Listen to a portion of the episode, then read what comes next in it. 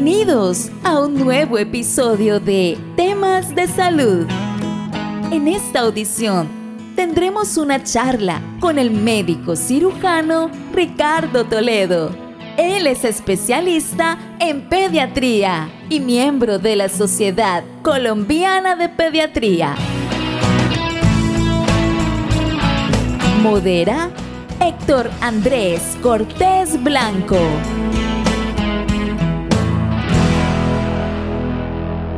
Temas de salud en el café de la mañana y tenemos, como siempre, es una gran bendición eh, a nuestro amigo doctor Ricardo Toledo. Buenos días doctor y bienvenido. Buenos días Héctor, muy amable por la invitación otra vez. Hablamos un poquito a los dos jueves anteriores acerca de la vacunación eh, dándole argumentos a las personas, sobre todo a los padres de familia, para que no dejen de vacunar a sus hijos. Por allí estuve leyendo, doctor, esa nota de lo del sarampión, creo que fue en Estados Unidos. Sí, lo que habíamos comentado. Eso era una noticia como de actualidad, era un tema de actualidad definitivamente y por eso lo comentábamos. Tremendo, ¿sabe qué es lo tremendo? Que esa nota decía a causa de grupos anti vacunas, antivacunas y grupos protestantes, porque es que ellos lo conectan también y muchos eh, lo dicen abiertamente que por su fe en Dios ellos no vacunan a los hijos, etcétera, etcétera. Entonces hay que tener cuidado con eso, hay que tener cuidado con eso, mucho equilibrio porque no podemos promover cosas como estas cuando la gente no tiene la fe de pronto para ello y, cuando científicamente pues no es correcto. Entonces la cosa es que siempre apuntan esa a los cristianos. Ahí está, ahí esa nota decía cositas así. Pues justamente también había estado revisando esta semana sobre algunas de las confesiones eh, que se dicen cristianas, que existen en la actualidad y una de ellas, en, eh, una de ellas, no voy a decir el nombre aquí al aire, pero seguramente algunos lo saben, eh, en el, como le dijera, en el transcurrir y en el construir, como por decir así, de su doctrina, eh, han prohibido la pasteurización de la leche, el uso de ciertos ah, avances científicos, entre esas la vacunación. Y lo que, que, una de las cosas que queríamos dejar claro es que no, señor que Dios también permite que el ser humano descubra cosas y que si hay una evidencia, usted no puede como cerrar sus ojos o negarse a, los adelantos que tenemos, siempre y cuando para nosotros la norma como siempre es, pues no esté en contra de, los preceptos de Dios, de la vida, de la salud. Dios es un Dios de bendición, de vida y de salud, de sanidad. Entonces, sí, señor. tiene usted razón en ese. En sí, me, sorprendió ese artículo porque mi, hermano fue el que nos lo, nos lo mandó.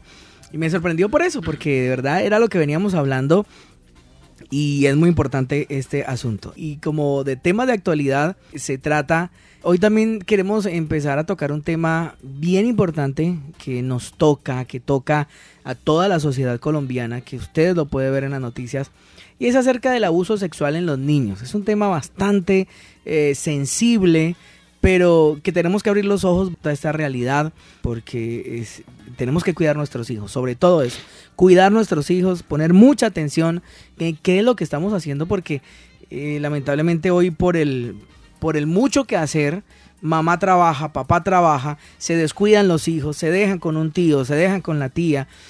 Y bueno, es lamentable porque las estadísticas y las noticias nos dejan ver que siempre el abuso viene de una, la gran mayoría, 90% un poquito más, viene de una persona conocida, muy cercana y del que menos espera. Entonces, eh, vamos a empezar a hablar de este tema, esté muy atento. Doctor, usted nos dice por dónde, por dónde arrancamos. Yo creo que primero por definir. Eh, el abuso sexual hace parte de, de, un tema más amplio. Es como dice usted, una cosa muy, es un tema muy sensible, muy álgico muy de moda en nuestra sociedad, en parte por el abandono en que están muchos de los hijos en, todos los estratos o en todas las áreas de la, de la sociedad. Pero entonces hace parte de algo que se llama maltrato infantil. Ya. El maltrato infantil eh, tiene como varios tópicos. Así se ha definido, bueno, las organizaciones de salud lo han definido y para Latinoamérica se definió. Y eso incluye el maltrato infantil, la negligencia o el abandono, uno, el abuso físico, dos, el abuso sexual, tres, el abuso psicológico, cuatro, y otros síndromes de maltrato. O sea que el abuso sexual hace parte del maltrato infantil. ¿Y qué se define como abuso sexual? Es la utilización de un niño, bueno, de un, o de un adolescente, como un objeto sexual por parte de una persona para su placer y lesiona con ello la dignidad y el desarrollo del niño o del adolescente. Y la objetivación sexual del niño o del adolescente se da en razón del poder que el abusador tiene sobre el menor de edad. Eso es clave para definirlo. Ahora, dentro de ese capítulo de abuso sexual, también existen como tres categorías. Eh, uno es el propio abuso sexual, que como decía usted ahorita lo, perpetra, lo perpetra, lo perpetra perdón, casi siempre una persona conocida, una persona cercana, una persona muchas veces familiar del menor. Mm, y ese es como lo que se llama abuso sexual propiamente. Y esa es la definición que estábamos dando ahorita, donde es una persona que tiene poder, autoridad o ha ganado la confianza del niño y de su familia y aprovecha esa situación para abusar del niño. Pero hay otras dos categorías. Otro es el ataque sexual por un desconocido, que se sucede cuando hay violadores o personas en, en la calle eh, que tienen ese problema en el área sexual y andan como depredadores. Que violentan Y que ya violentamente atacan sexualmente. Que no es el grueso del abuso sexual. El abuso sexual es es casi que algo entre comillas, aunque es un acto violento, es un acto perverso, es un acto terrible, es por alguien conocido en condiciones aparentemente de normalidad. A veces, muchas veces nadie se da cuenta que esto eh, está sucediendo. Y cuando se destapa o se conoce, ya llevaba mucho tiempo el niño siendo víctima de, abuso sexual. Entonces, la segunda categoría es el ataque sexual y la tercera categoría es ya la explotación sexual, que son las redes de proxenetas o de pornografía infantil y todo lo que conocemos hoy en las redes sociales. Es como lo tercero. Pero nos vamos a centrar pues en lo que es el abuso sexual que es cualquier práctica sexual con un niño o adolescente por parte de un familiar o cuidador que tenga posición de autoridad o poder sobre él o ella. Y, ese, y eso abarca, pues para empezar, como decía, las definiciones, pues muchas cosas, porque el abuso sexual incluye pues el incesto, la propia violación, la vejación sexual, y se define vejación sexual como el tocamiento o manoseo del, del niño desnudo, o forzar al niño para que toque a, un adulto en sus áreas eh, genitales. También el abuso sexual sin contacto físico como la seducción verbal, la solicitud indecente, la exposición de órganos sexuales a un niño para obtener gratificación, la realización del acto sexual delante del menor por parte de adultos o de un adulto y la masturbación o la pornografía, eh, sea porque se incite al niño o porque se use para estos, para estos actos. Todo eso es, o sea, es, un, es como muy amplio la cantidad de perversiones que incluye este tema del, del abuso sexual. Pero pues como decía usted, está como de moda y, vale la pena recalcar que pues las estadísticas aquí en son alarmantes. son alarmantes. Se sospecha que por cada caso de abuso sexual denunciado más o menos 20 no se han denunciado. Para el año 2018 Colombia es un país que tiene malas eh, estadísticas, primero que todo un mal sistema de estadística, un pobre sistema de estadística y además una pobre confianza en su justicia. Por lo cual la denuncia de estos actos, porque entre otras cosas hay que aclarar que todo acto sexual con menor de 14 años es un delito o sea, no, no solo tiene la condición de ser algo que atenta a la, persona, va a hacer unos daños impresionantes en todas las áreas de su vida, ahorita los vamos a explicar, sino que además es un delito. Y hay la obligación de, reportarlo y denunciarlo. Pero Colombia tiene su registro por su mal sistema de estadística, pero además por su pésima confianza en, el sistema de justicia colombiano. Pero leí ayer en uno de los periódicos de circulación nacional que para el 2018 eh, el Instituto de Medicina Legal en Colombia reportó 300... 35 exámenes a niñas y 94 exámenes a niños. De allí también se deduce algo que es parte de la estadística triste del abuso sexual, que es que es más común en niñas que en niños. Se estima que más o menos del 6 al 15% de las niñas han sido víctimas de abuso sexual. Estas son estadísticas mundiales. esto no estoy hablando de Colombia, sino a nivel mundial, como el consenso que hay de estadísticas. Pero que por cada niña, eh, perdón, por cada 12 niñas abusadas hay un niño abusado. O sea que es menor en el, en el, en el sexo masculino el abuso sexual, pero las estadísticas son desconocidas finalmente. O sea, todo esto son estimaciones. Lo que, lo que queremos aquí recalcar es que es un problema grave, es un problema común y es un problema a veces insospechado, oculto o ahí como larvado y tristemente a veces tapado. Porque una vez que se descubre o se denuncia, la familia, por el que dirán, por el miedo a, pues a la exposición pública, el colegio, cuando se sucede en el colegio, o la universidad, o el ambiente, el trabajo, o el vecindario, o el jardín donde, donde se da la situación, es a tapar y a ocultar. Porque es parte de la intimidad. Cuando uno habla de sexualidad está hablando de cosas íntimas del ser humano. Y así como, como nadie anda contando su, su experiencia sexual o algo, pues nadie quiere contar su desgracia en el área sexual. Claro, sí, señor. Y esto es importantísimo identificarlo. Por eso es que eh, tenemos la bendición de, de, paso a paso y que, el doctor nos explique todo este, este asunto de qué es un abuso sexual, cómo se, cómo se cataloga, cómo se clasifica. Esto hace parte del maltrato a los, a los niños. Entonces es importante, es importante porque es que a veces alguien alguien por ahí de pronto con un poco de ignorancia de estos temas dirá, ah, no, pero pues si un manoseo por ahí, no, de pronto no, ah, eso no, no, no tiene tanto problema, pues sí, hay que ponerle cuidado, pero no, eso ya es un delito, eso ya tiene, tiene problemas con la ley y también está dejando marcas y secuelas en el niño. Entonces, eh, con esto hay que estar con extremo cuidado, por favor. Este es el llamado a todas las familias, a todos los padres de familia. Entonces, pasemos a una parte importante de las características de un abusador. Esto eh, es tremendo, pero tenemos que identificarlos. ¿Qué características, cómo podemos nosotros identificar a un abusador? Bueno, en primer lugar, existen familias que son susceptibles a que este tema se presente. Eso se llama, así como la radiografía, ahorita hablamos un poquito de eso, después de que hablemos de las características del abusador. Pero para decir en general, el abusador generalmente es una persona conocida por el niño, generalmente en el 90% de los casos. Y una tercera parte de los abusadores están dentro de su grupo familiar básico. Son sus padres o sus padrastros o sus hermanos o medios hermanos. O sea, está dentro del grupo familiar. Otra tercera parte es un conocido. No es parte de la familia, pero es muy cercano. Tiene intimidad con el niño abusado. Es, son amigos de la familia, son familiares un poco lejanos de la familia, o son vecinos de la familia, o es alguien que tiene en sus manos el cuidado del menor. Un profesor, un entrenador, un líder en la iglesia. O sea, es alguien como, como conocido. Esa es una de las características importantes. Para nuestra tristeza como varones, el 90% de los casos son causados por hombres. O sea, el abusador generalmente es un hombre en el menor parte de los casos es una mujer. Es un hombre que incluso tiene formación profesional. Eh, hay que quitarse como e, el, imaginario de que el abusador es una persona como, perdóneme que le diga, como un habitante de la calle, así mal vestido, harapiento, feo, sucio y que se aparece así como un ogro, como un demonio. No, eso, eso no es. El abusador es una persona a veces instruida, que tiene un nivel eh, cultural importante. Eh, lo han tipificado casi siempre, en la mayoría de los casos, más del 75% son mayores de 35 años y tienen familias. O sea, mm. tienen esposa y tienen hijos a su cuidado. Pero andan en este problema ahorita miramos como qué, es lo que qué es lo que hace que una persona termine en estas cosas, que es definitivamente eh, eh, un camino que se llama la inmoralidad sexual. Es haber caminado en el área de la inmoralidad sexual desde niño, porque muchos de ellos tienen historia de abuso sexual. Mm, Esa es otra característica. Y no han solucionado ese problema. Tienen una tragedia en su vida, tienen conflictos no resueltos, tienen un problema en su área sexual y emocional y lo, por decir así, lo resuelven atacando a los niños. De hecho, es una persona que muchas veces no es muy extrovertido, no es el que anima la fiesta, no es el mm. sanguíneo.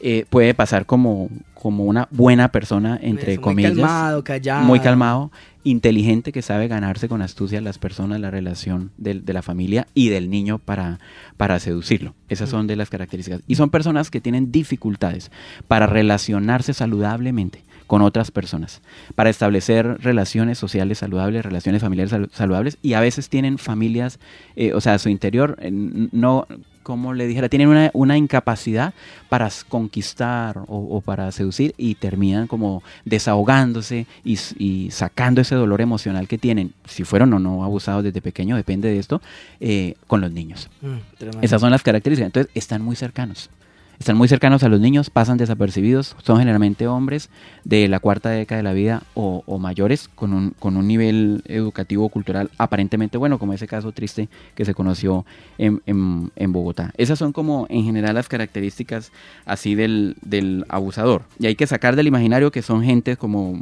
que de cara se les ve muy peligrosa, porque no lo parecen. Eh, no tienen antecedentes penales generalmente, casi siempre cuando son denunciados es el primer antecedente que cursan. Esas son como el perfil del, del abusador. ¿Y cuál es su problema? Su problema radica en que tiene un problema en su área sexual y no lo ha, no lo ha solucionado, sea porque fue víctima del abuso sexual o sea porque tuvo problemas en la infancia eh, para relacionarse emocionalmente bien y saludablemente en su casa, con su papá o con su mamá, y empieza como a construir una especie de psicopatología y terminan con unas justificaciones. Cuando usted se pone a escarbar un poquito este tema, las respuestas que dan estas personas son terriblemente absurdas, ridículas, mm. pero ellos están convencidos de eso de que la solución a sus problemas es abusar de los niños. Entonces es una, la verdad, es una persona que tiene una enfermedad mental, que tiene un problema grave, pero que actúa como muy ocultamente, inteligentemente y que utiliza maniobras o de persuasión para hacer que el niño acceda a lo que, a lo que quiere, de soborno o manipulación, o de o de, y de chantaje, porque hace parte de este grupo, el soborno, la manipulación del niño o de la niña cuando ya lo está abusando, o de amenazas. Y que amenaza con que lo va a matar o va a matar a sus padres o algo. Entonces es terrible porque esa es una de las etapas de la vida o de las épocas de la vida donde la persona es muy sensible a lo que le dicen y donde es terriblemente influenciable, donde es terriblemente como manejable, por decir así, o manipulable, un niño o una niña, donde hasta ahora está construyendo muchas cosas de su crecimiento físico y se expone a este tipo de, de problemas que le van a generar unas cosas terribles. Y ahorita de pronto hablamos de qué consecuencias hay a corto y a largo plazo con un niño que es abusado y por qué es tan importante que toda la sociedad estemos atentos a esto y cuál es el como el protocolo el, o, qué hay que hacer en estos casos. Porque tenemos que acudir a la justicia en estos casos, no tenemos que desalentarnos a pesar de, la, de lo que digan las estadísticas y las cosas aquí en nuestro país, y tenemos que enfrentarlo porque, como le decía, tristemente es un conocido de la familia. Entonces se generan catástrofes familiares cuando se denuncian, van a haber problemas y peleas familiares, van a quererse tapar las cosas ahí en la familia, esta familia es perfecta, aquí no pasó eso, o esto fue algo, como dice usted, lo, lo consideran como algo muy sensible que no va a generar ningún impacto a, largo plazo y por supuesto que esto es de las cosas más dolorosas y más catastróficas que hay, es lo del abuso sexual. Tremendo. Todo nace, eh, hablando del abusador, ¿no? Del perfil del abusador, me llama la atención cómo nace todo de un problema eh, en el alma, ¿no? En su pasado, experiencias traumáticas. Ah, o sea, eso es una cadena. El, abusado eh, se vuelve un abusador. exacto, la víctima es, el primer candidato para volverse un victimario en el área sexual. Mm, la mayoría de los adolescentes que eh, terminan haciendo asaltos sexuales o terminan incluso en cosas así locas, asesinatos en serie o todas estas cosas que estamos viendo por allá en otros países y que ojalá nunca llegaran a nuestro país, son tienen en su historial, ¿sí? El abuso sexual infantil. O sea que de victimario, de víctima, perdón, terminan siendo victimarios. ¿Qué otro perfil de, Bueno, ahorita hablamos un poco de las familias. Ahora, ¿qué tipo de familias favorecen que haya el abuso? Básicamente la familia. Una familia que no es saludable, que no vive según unos principios claros de normas morales y del amor. Familias descuidadas. Mire que cuando yo revisé una literatura que está de la Sociedad Colombiana de Pediatría al tema hace 10 años se sacó un artículo muy bueno sobre el abuso sexual aquí en Colombia. Entonces los generadores de riesgo eran familias monoparentales, casi siempre cuya cabeza es una mamá o reconstituidas, se juntó con un hombre. Otro hombre que no es el papá de los niños. o sea que hay un ah, padrastro ahí de por medio. Oiga, ah, perdón, doctor. ¿Cómo de verdad la destrucción de las familias es propósito del enemigo? por, todo lado, por todo lado. Para todo lo malo. Y para, para que prosperen sus planes necesita romper el matrimonio, necesita romper la unión de papá y mamá, lo necesita hacer. Y ahí empieza la catástrofe. Entonces mire que el, como hay ahora la, radiografía de las familias donde se ha perpetrado, se, ha perpetrado perdón, abuso sexual, familias monoparentales, casi siempre con, la mamá a su cargo, familias caóticas y es, eh, muy, muy mal estructuradas, familias donde han habido problemas de violencia intrafamiliar. Ya estoy hablando ahora de las familias donde se está sucediendo el abuso, o sea, de, donde pertenecen las víctimas del abuso sexual. Familias em, eh, que tienen la mamá está muy trabajando mucho fuera de casa, está ausente, está enferma, es emocionalmente inestable, tiene una mala relación con sus hijos o porque es muy violenta y lo que está reflejando en ellos es la, violencia que ella ha recibido o recibió cuando era niña. De hecho, la violencia intrafamiliar también es un factor asociado al abuso sexual. Problemas de hacinamiento, hijos o hijas encargados de otros niños. O sea, esa es la radiografía de, las familias donde vemos el abuso sexual. Pero algo nuevo, porque cuando se escribió el artículo hace 10 años no se estaba percatando de lo que estamos viendo hoy en día, que es padres ausentes para mí esa es como la, más importante hoy en día. Puede ser de muy buen perfil económico, de muy buen perfil profesional, de muy buen perfil hasta espiritual, pero no están con sus hijos.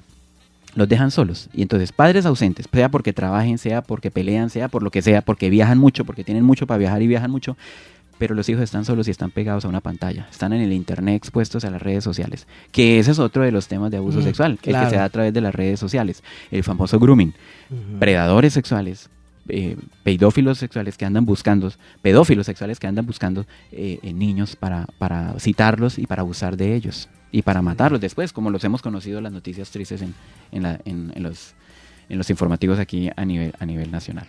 Entonces, esas como las características de la, de la familia. Respecto a la edad y género de, los niños abusados, casi siempre eh, en los niños, hombres, es entre los 5 y los 9 años, la mayor número de denuncias. Es más catastrófico el daño en un varón que en una niña. Eh, son más abusadas niñas que niños. Pero eso no quiere decir que lo de las niñas sea algo leve, es algo terrible, es algo doloroso, es algo triste y es algo cruel y muy tiene mucha carga para una persona el abuso sexual. O sea que eso no puede pasar como algo así ni desapercibido, ni ignorado, ni por encima, ni superficial. Por eso me parece muy bueno que se haya planteado ese tema aquí en, en la mesa de la emisora. Y hay niños que tienen más riesgo de victimización. ¿Cuáles niños? Los niños que tienen un como emocionalmente están distantes de sus padres. O sea, el hecho de que la, papá y mamá no estén pendientes de su hijo, mamá no esté pendiente de su hijo, de su hija. Que no haya como una buena relación. Una buena relación, no haya amor, no haya cuidado. Si hay violencia, por ejemplo, e, eso es un niño que necesita también que sea eh, como exaltado y el abusador aprovecha esta situación para engañarlo, para timarlo, para sobornarlo, para chantajearlo, para ganarse su confianza y termina pues abusando del niño. Entonces esos niños son como la carne de cañón para el abusador. O niños que son muy pequeños, las edades extremas, menores de tres años, porque no hablan, no cuentan lo que está sucediendo. entonces obviamente para él eso es perfecto. O niños con discapacidades, sea porque tengan algún grado de discapacidad mental, o retraso o algo, ellos son los como los perfiles. Y también los niños de la calle. Los niños que están en la calle son niños que se consideran como muy vulnerables para el abuso sexual. Tremendo, tremendo estas pero, como decía usted, terrible es la situación de las familias, porque tener familias saludables y mm. tener familias con temor al Señor y tener familias como conscientes de que existe este problema y de que tenemos que estar permanentemente al cuidado de dónde están o con quién están nuestros hijos es supremamente importante. Es que nada más, doctor, eh, que las familias, o mejor dicho, que los hijos tengan papá y mamá hoy en día en nuestra sociedad ya es un privilegio. Ya eso es un privilegio porque la mayoría no los tienen, pero prestaditos por raticos. Es la verdad, tristemente. Sí, señor, porque ha habido algo caótico y solamente ha quedado como esparcida, una explosión al interior de la familia y han quedado como esparcidos los miembros de la familia. Las casas están quedando solas y los niños están quedando solas. ¿Y dónde es el sitio donde se, donde se hace el abuso sexual? En la casa. En la misma casa donde vive el niño. Algo que de las cosas que más tragedia le causa, por decir al alma del niño, es justamente que es en su casa, en su cuarto, en donde, donde juega. percibir seguridad, ¿no? Exacto. Donde fuimos, como dicen, designados por Dios para ser los protectores de los niños, los cuidadores, los alentadores, los que los aman y reflejan lo que Dios quiere para nosotros. Ahí es donde ellos están siendo violentados, abusados, maltratados, abandonados. Entonces esa, eso genera como, eso, eso es algo como inconcebible normalmente cuando uno lo analiza, pero para el niño eso es una catástrofe en su mente y una persona cercana. También eso es terriblemente doloroso para ellos. Sí, señor. Impresionante esta, estos, estos datos que tenemos que ir recopilando para que podamos identificar estos asuntos. Y pienso que ya en, en este punto de esta charla hemos identificado bastantes cosas que podemos mejorar y corregir al interior de las familias, ¿no? Si usted no se relaciona muy bien con su hijo, con su hija, si su relación con ellos eh, es muy distante, porque cansan mucho, dice algunas mamás, algunos, ah, es que es muy cansón, ah, es que, es que está adolescente, ah, es... cantidad de excusas tenemos los padres para no estar muy de cerca con nuestros hijos eh, hay que mejorar eso. Tenemos que mejorarlos porque Dios nos está haciendo conscientes del riesgo que corren nuestros hijos y que tenemos que asegurarnos por todos lados. Primero, que el matrimonio cada vez sea más fuerte. Cada vez sea más fuerte porque como hijos de Dios tenemos las herramientas para lograrlo. Dios nos nos las ha dado que el matrimonio sea cada vez más fuerte, esa relación de pareja más firme que eso va a mejorar y va a propiciar un ambiente saludable para nuestros hijos. Y de ahí en adelante, pues bueno, vamos a romper esquemas, a romper lo que sea y vamos a acercarnos a nuestros hijos y vamos a hablar con ellos de todo y vamos a darles la confianza y que haya disciplina, pero a la vez que haya confianza, amor, cariño, cercanía, abrazos, buenas palabras, palabras de aceptación, palabras de aprobación, que haya, que tenemos que corregir todas estas cosas porque miren cómo el enemigo se aprovecha de todo esto. Ahora, doctor, en los niños, eh, usted decía que, eh, en los varones es como más, más terrible las consecuencias que en las niñas, pero igual en los dos es catastrófico. ¿Qué, secuelas puede dejar esto? Bueno, las secuelas van a ser muy dolorosas y muy duras y muy impactantes para la vida del niño, tanto a corto como a largo plazo. Entonces, las secuelas a largo, a corto plazo tienen que ver mucho con los cambios que tenemos que estar atentos que se presentan en los niños para sospechar que hay un abuso sexual. Entonces, ¿qué es consecuencias físicas? Por ejemplo, problemas de sueño, cambios en los hábitos alimentarios o pérdida de control de esfínteres. Empieza a orinarse o a hacerse popó cuando no lo hacía especialmente si son pequeños. Entonces un niño que empieza, que abruptamente cambió eso, que no duerme, tiene pesadillas, no quiere estar solo, o cambios en sus relaciones con las personas cercanas.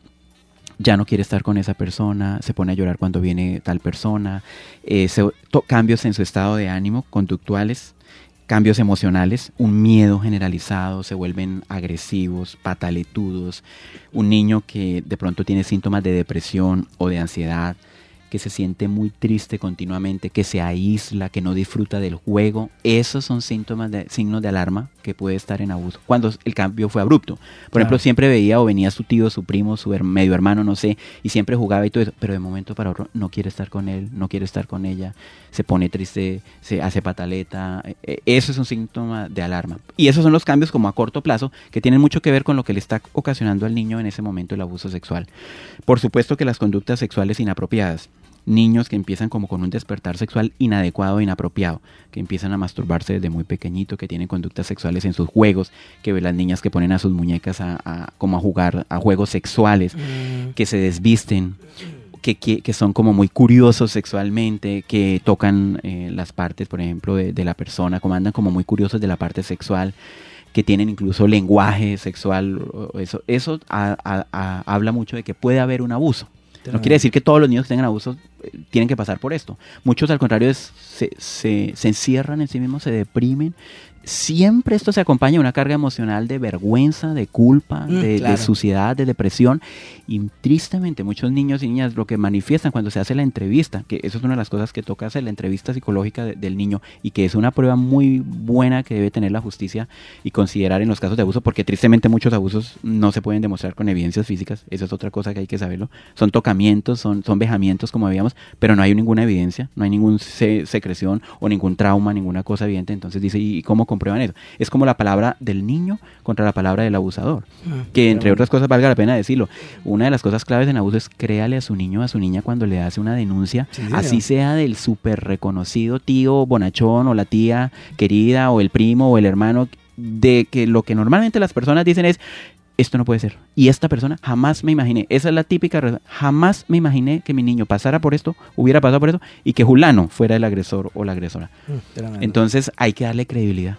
Cuando un niño reporta un abuso, es médicamente se clasifica como una urgencia. Y en los sistemas de atención de salud se sabe que ese niño tiene que quedar hospitalizado. No tiene nada, no tiene nada, pero se tiene que quedar hospitalizado. Porque uno, parte del tratamiento, que de pronto lo, comentamos después, es proteger al niño en el ambiente donde está, aislarlo, sacarlo de su sitio de inseguridad, aunque él piensa que sea eh, seguridad. Entonces, esos son como los síntomas. Ahora, es un niño que se, se, vuelve muy débil en habilidades sociales, se retrae, puede tener conductas antisociales o puede tener conductas de desinhibirse públicamente. Entonces, cuando ve esos síntomas, usted puede sospechar que de pronto el niño tuvo un cambio abrupto, él no era así, eh, puede haber un abuso. pueden ser otras cosas, pero eso es una de las sospechas. Y a largo plazo, las consecuencias terribles, físicas, porque son pacientes que se vuelven muy somáticos, se somatizan cualquier dolor, van a tener problemas de sueño, problemas gastrointestinales, trastornos alimenticios como la anorexia, la bulimia, van a padecer de enfermedades de transmisión sexual porque una de las cosas en la sexualidad que hace es que esto genera fobia o aversión sexual o al contrario adicción. Existen los dos caminos para el niño abusado.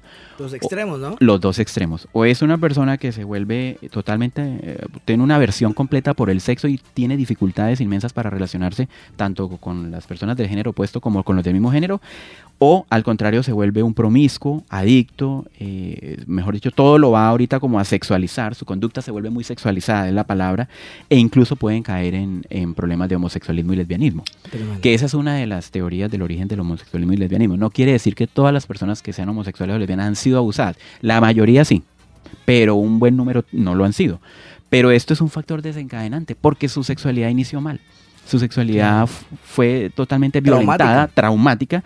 y se distorsionó el concepto que tenía el niño o la niña de seguridad en este ambiente, de sentir amor en este ambiente, o se materializó, se objetivizó ese niño sexualmente y para él entonces el valor empieza a tenerlo en la sexualidad. Yo soy valioso porque soy un objeto sexual, o, o valiosa porque soy un objeto sexual. Soy valioso porque me dejo hacer esto yo agrado a las personas cuando yo permito esto. Entonces es una cosa terrible, devastadora, que solo en cursos de restauración en las iglesias cristianas o tratamientos psicológicos o psiquiátricos a largo plazo permiten como volver a la, a la valía, a la estima, la dignidad de la persona que se perdió.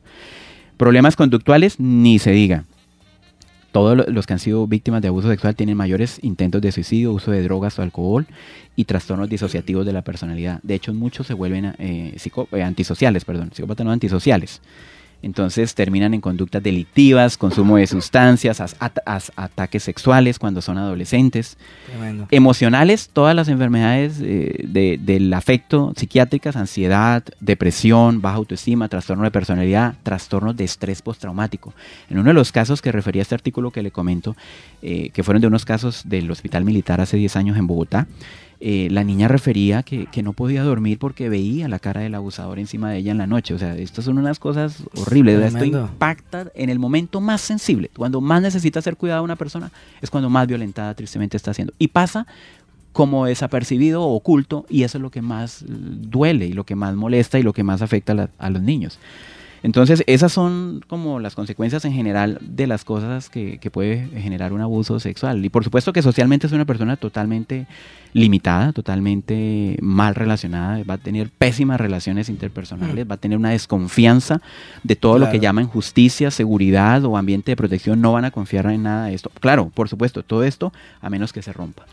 Y muchos terminan en intentos de suicidio porque obviamente esta carga es tan grande que no pueden como soportar o, tolerarla y si no se descubre y no se brinda una ayuda, pues eh, esto va a terminar en cosas muy graves. O un delincuente o una delincuente sexual o una persona totalmente enferma psiquiátricamente que va a terminar con intentos de suicidio. Dios mío, tremendas consecuencias, tremendas secuelas. Nos toca ponerle cuidado a esto. Definitivamente no es para llenarnos de pronto de terror, de miedo, de... No, es para que con la ayuda del Espíritu Santo de Dios, lo que le digo, lo primero que tenemos que hacer es corregir aquellas cosas que, que hoy Dios nos permitió identificar, saber, entender en nuestro hogar, si su relación con su esposa, con su esposo no es la mejor, bueno, hágame el favor, por la responsabilidad que Dios puso en nuestras manos de esos hijos, llévese bien con su esposa, ole, porque es que Dios nos dio las herramientas, solucionemos nuestro pasado, porque es que esto es importantísimo y, que podamos siempre estar muy pendientes, muy atentos de, nuestros hijos, siempre eh, procurando la seguridad, rodear a nuestros hijos, no descuidarlos. Es, eh, muchos padres eh, cambian el dinero, digo yo, el trabajar, me voy a poner a trabajar y lo cambian por la seguridad de sus hijos, o sea, descuidan la seguridad de sus hijos por generar más dinero y esto no vale la pena. Acá el tema, yo creo que nos va a tocar concluir después pues porque se nos acabó el tiempo, pero vamos a hablar de cómo intervenir, ¿Qué, qué solución hay para estos casos de abuso sexual. Pero aquí como la enseñanza de hoy es, por favor, esté siempre muy pendiente de dónde están sus hijos y con quién deja sus hijos tenga una excelente relación con sus hijos y con sus hijas, hable de estos temas, porque si ellos no conocen puede ser inocentemente eh, abusado y no, no lo sabe. Pero lo más importante es, mire usted dónde deja a sus hijos y con quién los dejas y esté muy atento a cualquier cambio de estos en la conducta del niño, sobre todo si fue abrupta, para intervenir lo más temprano y oportunamente, porque gracias a Dios hay solución. Hay salidas desde la ciencia, pero también hay una salida inmensa que es la iglesia el, cuerpo de Cristo ayudando a sanar los corazones de las personas que han sido abusadas. Claro. Pero entonces yo creo que en un, futuro programa podríamos terminar porque nos quedamos ahorita cortos con esto. Muy importante este tema. Y bueno, en Cristo tenemos la salida y la solución para todos estos problemas. Doctor, muchísimas gracias. Que Dios lo bendiga, Doctor, con mucho gusto. Escucha, descarga y comparte nuestros podcasts. Estamos como Radio Auténtica Villavicencio en TuneIn Spotify, Google Play Music, Deezer y iTunes. Temas prácticos de familia, salud, finanzas, sanidad interior y muchos más que puedes disfrutar en tus dispositivos móviles y compartirlos para que otros sean bendecidos con la palabra de Dios. Recuerda buscarnos en todas estas plataformas como Radio Auténtica Villavicencio, innovando y renovándonos para alcanzar a muchos más con nuestra voz e imagen de la verdad. Síguenos, síguenos en Facebook como Radio Auténtica Villavicencio, en Instagram como auténtica-villavicencio, en Twitter como arroba auténtica 1080 AM, en TuneIn Radio como Radio Auténtica Villavicencio. Visita nuestra página web y escúchanos en audio real auténtica 1080am.com. Radio Auténtica Villavicencio. Voz e imagen de la verdad.